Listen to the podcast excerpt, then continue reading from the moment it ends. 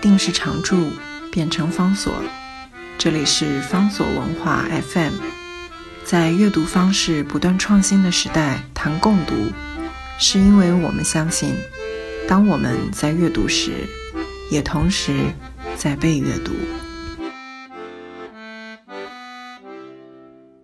今天为大家介绍的这本书呢，是 Bouvier 所写的，在一九五三年，他的一部经典的旅行文学作品，在中文的版本跟原来的法语的版本一样，里面呢有 v e n e 所画的四十八幅的插画，所以是非常精彩的一本作品。这个作品之所以精彩，是因为它记录了很多我们不觉得在旅行文学上面会看到的，因为两个年轻人当年。布维耶才二十四岁，只带了四个月的生活费，却想要去进行两年的旅行。一方面就是 Vene 一路画画，希望把他的画卖掉。然后呢，布维耶他可以干嘛？他可以写稿，他可以演讲。但是写稿需要有刊登稿子的地方，所以他就描述他们在塞尔维亚的时候呢，就有人跟他讲要他写什么样的文章，因为他来自于瑞士，所以呢。总编辑就跟他说：“你们国家的妇女没有投票权，你用这个主题写个版面吧，写你的感受，直说就好，不必对妇女没有投票权本来没有明确的想法。他还是写说，妇女没有投票权其实也不坏，或许这是因为我在南斯拉夫待了几个星期之后，觉得宁可看到妇女少过问一点政治，多花一点心思让自己明媚可人。”我甚至还引用拉芳丹他的名言，叫做“优雅比美丽更美”。那些女士们自然感到受宠若惊，因为虽然她们并非个个美如天仙，但都散发出优雅的气质。可惜的是，我写的这个内容，哎，有问题。编辑呢，面带难色的说：“我们看了笑得很开心，不过按照编辑方针，还有点。”你们会用什么话来形容呢？好像是有一点点轻浮，恐怕会惹麻烦。所以不业就想了一个方法，他就说：“那这样，我把文章呢改写成寓言故事，一篇没有王子的寓言。”然后他进一步呢，他就问编辑说：“那我要不要写一个恶魔？”编辑就说：“你如果坚持要写的话，可以，可是千万不要写什么圣人，因为反而是写圣人。”会害我失去了这个饭碗，这种非常有趣的记录，非常的特别。更有意思的是，他在这一段 episode 之后，他接下来立刻连接的是他对于贝尔格勒的描述。贝尔格勒散发着某一种乡野的魔力，然而这里并没有任何的农村的痕迹，只是在他的经脉当中流着一股属于乡村的电波，为他赋予了神秘的气质。在这个地方，我们很自然会想象出魔鬼的形象，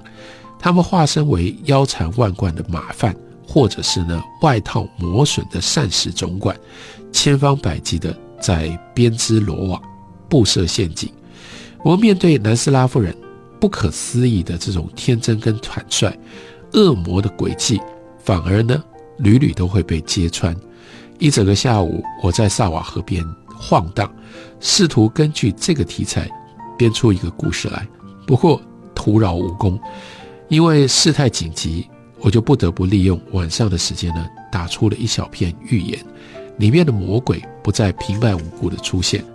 写完了之后呢，立刻把文章送去给编辑。编辑的办公室设在一栋墙体都已经龟裂的楼房里，而且在七楼。虽然呢，时间已经很晚了。这个编辑还是让这两个年轻人，瑞士年轻人进门。我完全不记得那个时候交谈的内容，但是印象特别深的是，这个编辑一个女士，她穿了一件大红色的便袍，另外呢还有一双高跟鞋。在贝尔格勒，这种衣着呢非常的抢眼，那一身漂亮打扮，甚至令我觉得感激，因为在当地生活匮乏的所有面相当中。我一直觉得最糟糕的就是那些把女人搞得丑不拉几的东西，标价统一，大的像是假的脚的这种鞋子，皲裂的双手，颜色很快就褪去，变得暗淡无光的这种花布的衣服，在这种残败光景当中，这个编辑那身亮丽便袍，堪称是一场胜利，像一片飘扬的旗帜般温暖了我们的心。我很想恭喜他，举杯跟他祝贺那身他的衣服长命百岁。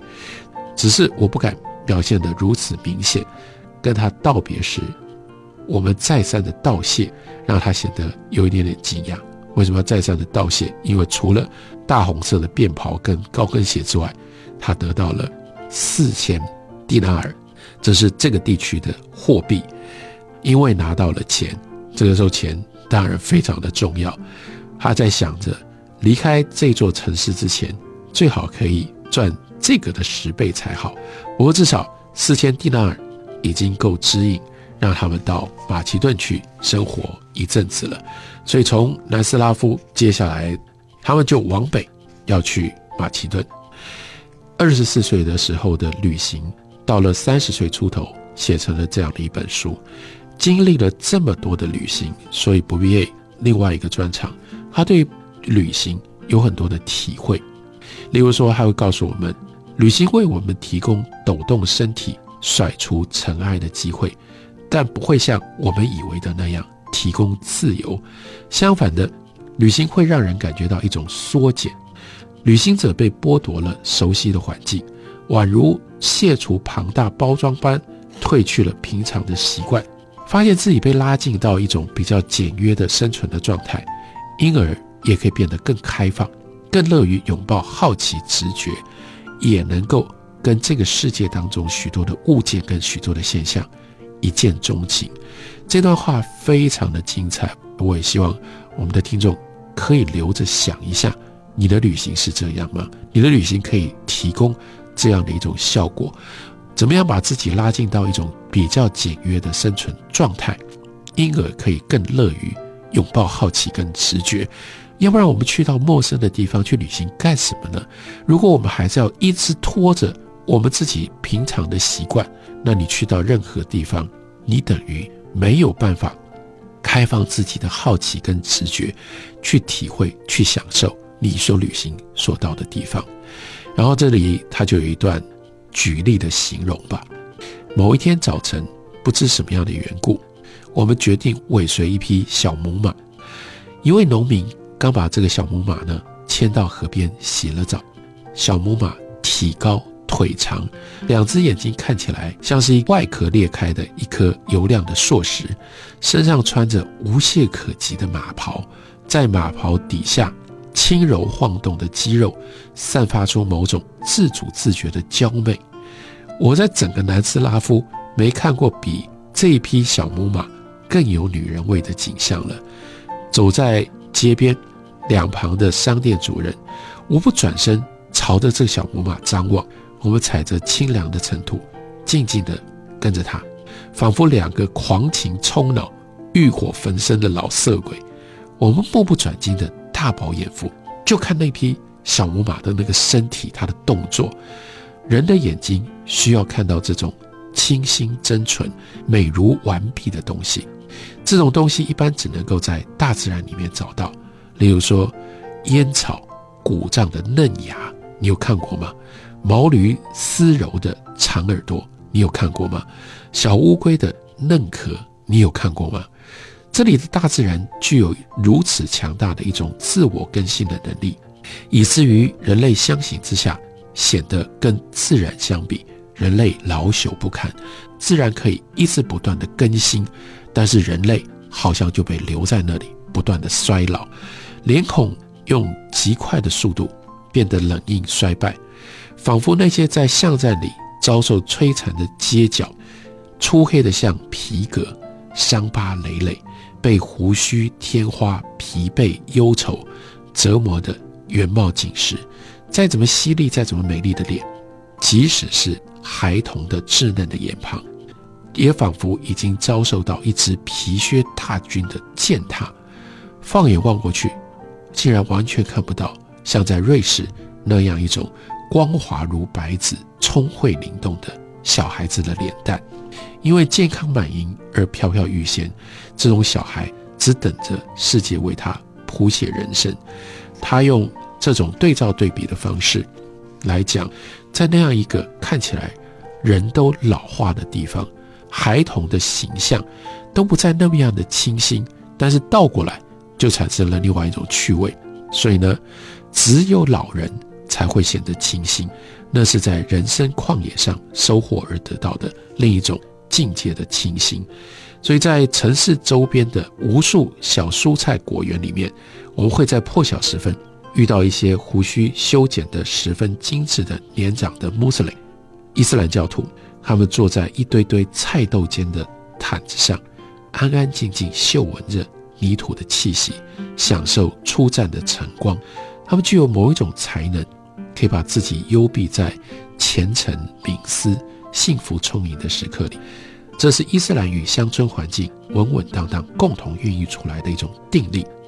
只有老者，他们看到你的时候，不管你是谁，即使你的外表如此的陌生，如此跟别人不一样，他都会招呼你过去同坐，然后从裤子里呢就抽出了一把折叠刀，切一片西瓜给你，让你吃的从嘴巴到耳朵都沾上一层黏糊糊的粉红色的痕迹。这样一本书，书名叫做《世界之用》，它所描述的这个世界，是一九五三年的那样的一个世界，那样的一个世界，旅行还很不一样，因为旅行就是旅行，走入到你陌生的人跟陌生的景物当中，那时候还没有这么多熟悉的观光的景象跟观光的方便。透过这本书，我们认识那样的一个时代，不同的旅行的方式跟。旅行的感受。